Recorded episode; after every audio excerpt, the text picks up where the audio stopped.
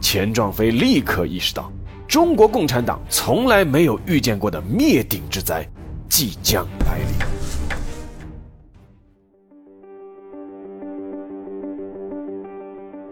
历史不是一个个简单的年份，历史也不是一串串冰冷的数字。历史不仅有深度、有厚度，其实也有温度。行事有态度，做人有温度。我是馒头大师，欢迎来到历史的温度。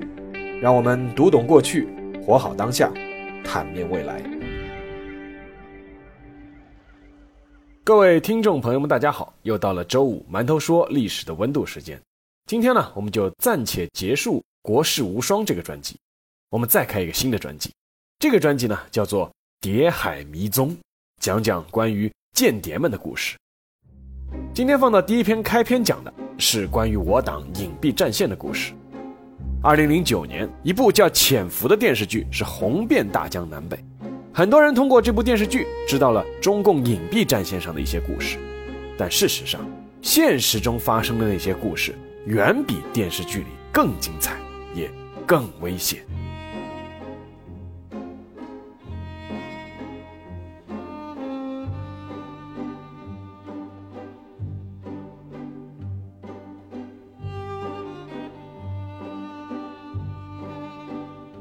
时间来到一九三一年四月二十五日，星期六，周末。三封由武汉发来的特级加密电报。被送到了在南京的国民党中央组织部调查科，因为是周六，科长徐恩曾去上海过周末去了，在办公室独自一人值班的是他的机要秘书钱壮飞。这三封特级密电的信封上都写着“徐恩曾亲译”这几个字，这是以前从来没有出现过的情况。这句话让钱壮飞顿时起了疑心，于是几乎没有任何犹豫。他就拆开了第一封密电，第一封密电就让钱壮飞大惊失色，上面写着：“黎明被捕，并表示归顺党国，如能迅速卸至南京，三天之内可将中共中央机关全部肃清。”于是钱壮飞赶紧去拆第二封，第二封说：“将用轮船将黎明卸送南京。”再拆第三封，上面写着：“军舰太慢。”若有可能，改用飞机押送。钱壮飞立刻意识到，中国共产党从来没有遇见过的灭顶之灾即将来临。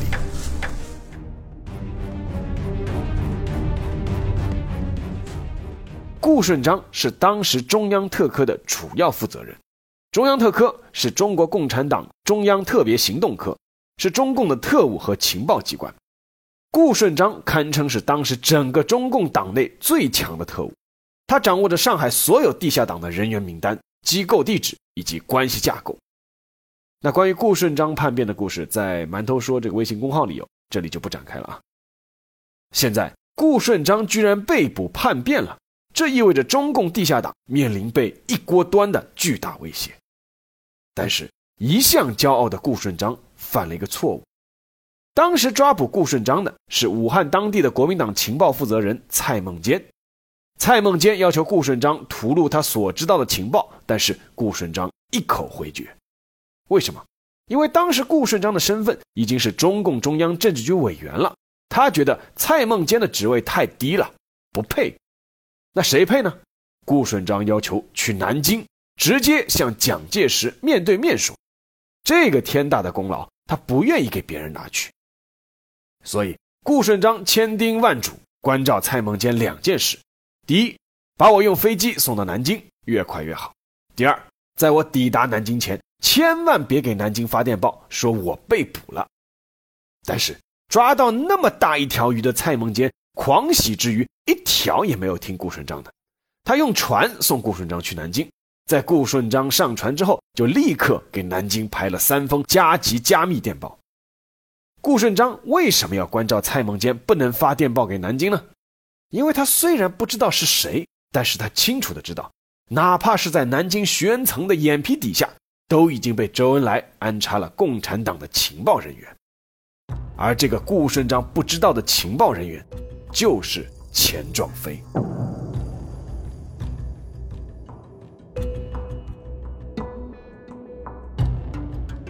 钱壮飞，一八九五年生于浙江省湖州一个商人家庭。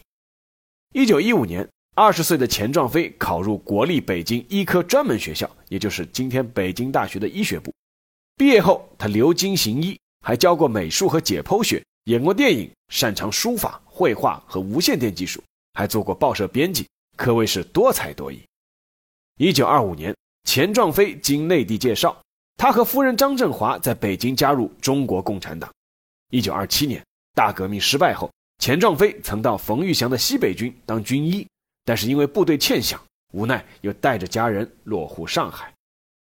一九二八年，一直在为生计烦恼的钱壮飞在报上看到了上海国际无线电管理处招收学员的广告，他随即参加了考试，并且以第一名的成绩被录取。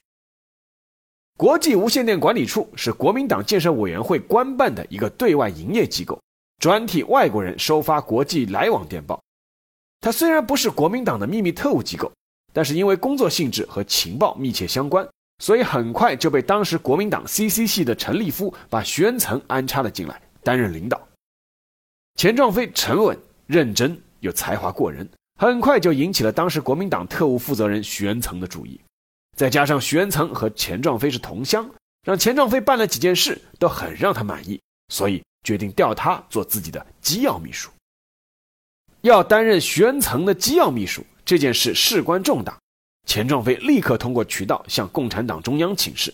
周恩来认为机会难得，要好好利用，并且周恩来还让钱壮飞介绍了另两名同志一起考入了国际无线电管理处。那两个人，一个叫胡底，一个叫。李克农，李克农经过徐恩曾的一段时间考察以后，担任了上海方面特务股的股长。胡底也是通过了考察，被派往天津筹办长城社，也就是国民党特务机关在北方的分支机构。而且胡底还担任了社长。这三个人成了打入国民党内部的一个铁三角，其中李克农是担任负责人，而周恩来因为他们三个人深入龙潭虎穴，所以把他们称为龙潭三杰。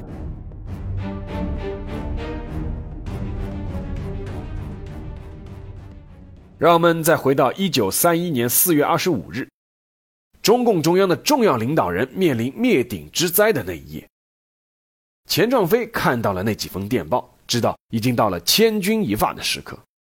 他立刻查阅了火车时刻表，当晚十一点还有一趟宁沪特快列车，如果乘这趟车，那么四月二十六日六点五十三分就可抵达上海。但他不能离开南京，不然立刻会引起怀疑。想来想去，钱壮飞赶回了家，找到了女婿刘启夫，让他坐火车迅速赶往上海，务必在四月二十七日前给舅舅传达一条信息。这个舅舅就是李克农，而那条信息就是：“天亮已走，母病危，速转院。”刘启夫受命连夜赶往上海，但是没有找到李克农。由于刘启夫也在徐恩曾手下任职，所以也要避嫌，立刻赶往南京。无奈之下，他只能找到岳母张振华，也就是钱壮飞的妻子，委托他一定要找到李克农，然后赶回了南京。张振华最终找到了李克农，李克农得到消息后也是大惊失色。由于当天不是和陈赓约定接头的日子，他只能违反单线联系的规定，找到了当时中共江苏省委书记陈云，在经过一系列辗转，最终把消息送到了周恩来的手里。这里要插一句啊。李克农在新中国建立以后啊，一九五五年他是被授上将军衔，这也是对他多年情报战线工作的一种肯定。因为李克农名字里面有“克农”两个字，所以说啊，被称为是专门克国民党的特务头子戴笠。因为戴笠的字啊就叫雨农。好，周恩来当时接到消息后啊，就立刻做出布置，把顾顺章知道的所有关系和线索通通掐断，把顾顺章知道的所有联络暗号和接头方法全部作废，随即。中央机关、江苏省委机关、共产国际在上海的机关立刻紧急撤退转移，所有中央领导和机关工作人员、地下交通全部转移。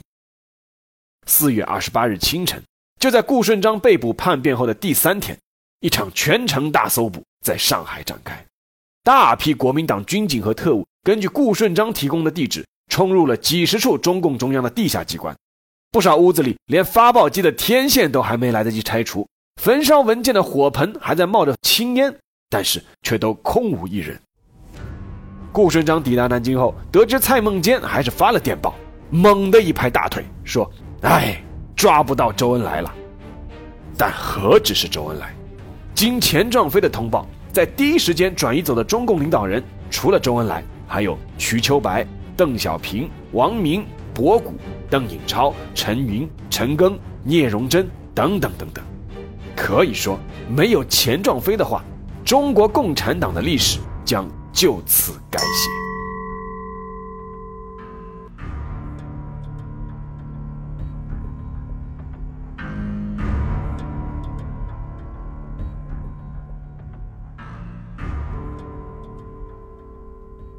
那么钱壮飞自己呢？在翻译出三封电报之后，钱壮飞又收到了三封从武汉发来的特级绝密电报，其中有一封专门关照说这个信息不要告诉任何身边的人。钱壮飞知道自己肯定暴露了。顾顺章不知道钱壮飞是共产党，因为钱壮飞当时和李克农、陈赓、周恩来这条是单线联系的。但是，那么多的中共中央机关在那么短的时间里面转移。那徐文曾肯定会知道自己身边出了叛徒。随后，钱壮飞做了四件事。第一件事，钱壮飞立刻给长城通讯社的社长胡底发了一封明码电报，上面写着“朝病重速返”。钱壮飞曾经用过一个化名，叫做钱朝。胡底一收到电报，就知道出了大变故，立刻就转移了。第二件事。钱壮飞一大早亲自驾车去火车站接到了坐七点二十列车从上海抵达南京的徐恩曾，然后送他回到办公室。第三件事，在办公室，钱壮飞告诉徐恩曾，武汉方面来了六封特级绝密电报，然后他当着徐恩曾的面，不慌不忙地把六封电报都译了出来，然后还嘟囔了一句，说：“电报里说我们这里有共产党。”由于当时国民党内部派系斗争激烈，徐恩曾认为是别的派系栽赃，所以他不相信。第四件事，当时陈立夫给徐恩曾打电话，要他去中央党部开会。等徐恩曾走后，钱壮飞立刻坐下来给徐恩曾写了一封信。写完信之后，钱壮飞立刻搭乘了上午十点开往上海的火车。当徐恩曾发现情况有异，派人立刻前往上海北火车站。堵截钱壮飞的时候，钱壮飞早就已经在上海郊区的真如站下车了。无奈之下，徐恩曾只能抓捕了钱壮飞的女儿钱娇和女婿刘启夫。但是这一点，钱壮飞早就料到了。他做的第四件事，也就是当时给徐恩曾写的那封信，信上是这么说的：“说可君先生大见，可君就是徐恩曾的字。”行色匆匆，未及面辞，尚请见谅。政见之争，惜勿利及子女，不然先生之慧行一旦披露报端，悔之晚矣。徐恩曾不仅私生活糜烂，还贪污了大量公款，并且参与了投机倒把。再加上当时国民党内部的派系斗争，想要整他的人其实一大堆。如果钱壮飞公布证据，徐恩曾很可能就将结束政治生涯。更重要的是，徐恩曾自己身边的机要秘书居然是共产党的大卧底，那这个失察的罪名，他又该怎么承担呢？思前想后，徐恩曾只能将这件事汇报给了上司陈立夫。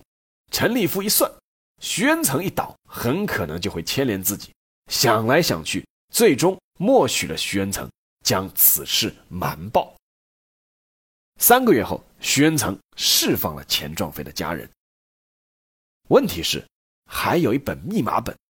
徐恩曾非常信任钱壮飞，什么文件都让他先过目，但是唯独有一本与政府高级官员互相通报的密码本，他自己一直是随身携带。为了获得这个密码本，钱壮飞多次规劝徐恩曾外出不宜携带密码本啊，以免丢失。徐恩曾呢觉得有道理，外出的时候就把密码本亲自藏在办公室机要保险柜里面。钱壮飞就利用这个机会。打开了保险柜，拍摄了密码本的照片，并且迅速交给了李克农。破译了密码之后，红军的第一和第二次反围剿，钱壮飞都事先翻译好蒋介石的军事部署，然后告诉红军，让红军处处先走一步。钱壮飞撤离后，徐恩曾既然隐瞒了自己机要秘书是共产党这件事情，自然也不敢擅自更改密码本。怕被追问起来暴露。结果，国民党很长一段时间里面都没有改变密码，直到长征的时候，红军还能继续通过对敌无线电侦听了解敌情。可以说，钱壮飞虽然撤离了，但是他所做的工作，一直到红军长征的时候还在发挥作用。但是，他自己却没有挨过长征。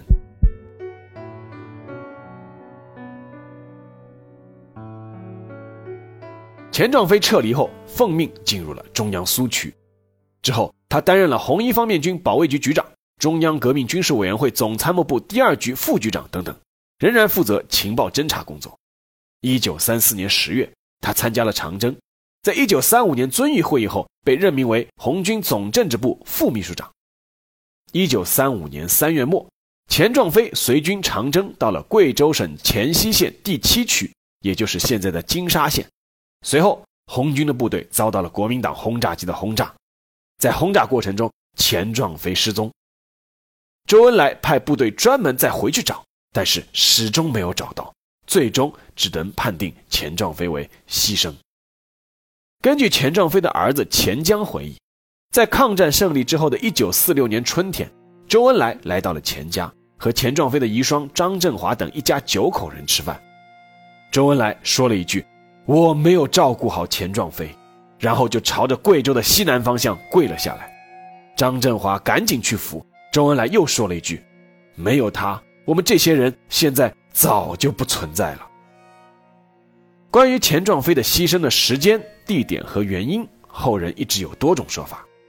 他牺牲的时间被推测在1935年3月31日到4月1日之间，轰炸的原因有是飞机轰炸。有是掉队后被当地地主武装谋财后灭口等等等等。因为钱壮飞长期处于隐蔽战线，红军里面认识他的人不多，所以当时金沙县和西丰县都有人根据当时老百姓立的红军墓，认为当时长眠于此的就是钱壮飞。最终在二零零二年四月，金沙县的后山乡作为钱壮飞的牺牲地成为了定论，后山乡因此修了一条二十公里长的出山公路。然后，国家有关部门专门拨款新建了钱壮飞烈士陵园以及钱壮飞烈士事迹陈列室。在2005年至2007年两年间，前往参观钱壮飞烈士陵园的参观人数就达到了二十余万。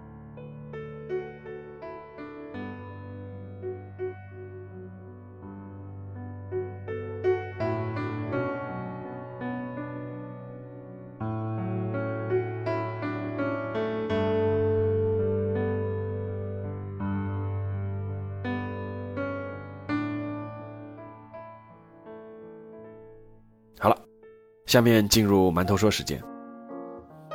不少人啊，其实可能曾经很纳闷啊，解放战争一开打，蒋介石手里握着一把好牌，最后为什么如此兵败如山倒？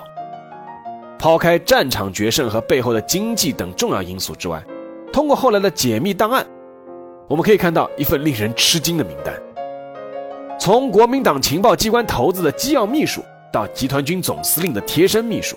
从蒋介石侍从室的高级参谋到绥靖区的副司令，从少校到中将，从科长到处长，各个级别都有，通通都是共产党的卧底。别说一个悬层，胡宗南、白崇禧、傅作义、卫立煌，他们的亲信随从人员都有共产党潜伏的情报人员，那这一仗如何不输呢？而说到这里，更深层次的一个问题又来了：究竟是什么力量？支撑着这批共产党的隐蔽战线特工们，投身于当时明显弱小得多的共产党，冒着随时随地会被严刑拷打乃至失去生命的危险，坚持在龙潭虎穴里潜伏呢？我想了想，最重要的答案可能是一个，那就是信仰，因为他们坚信他们正参与完成一项伟大的使命，一项能使我们的子孙后代生活幸福、国家繁荣富强的伟大使命。为了完成这个使命，他们个人粉身碎骨也在所不惜。这就是信仰的力量。在位于上海的新天地中共一大会址，每天来参观的人络绎不绝。在出口处有一本留言簿，上面密密麻麻写满了参观游客的留言，其中很多都是中共党员。绝大多数的留言都是有感而发，而很多留言都会表达一个意思，那就是肩负使命，勿忘初心。无论你承认与否，我们确实处在一条前进的道路上，通向当初钱壮飞们希望看到的那个新世界。在行进的过程中，我们做出了太多足以让先辈们欣慰的成果，但同时也必须要承认，我们也走过一些弯路。而我们中的有一些人已经完全偏离了当初的轨道，甚至行进在相反的方向。这不是当初钱壮飞们抛头颅洒热血所希望换来的结果。所以，归根到底，衷心希望我们都能够勿忘初心。好了，这一期的节目就到这里，让我们下一期再见。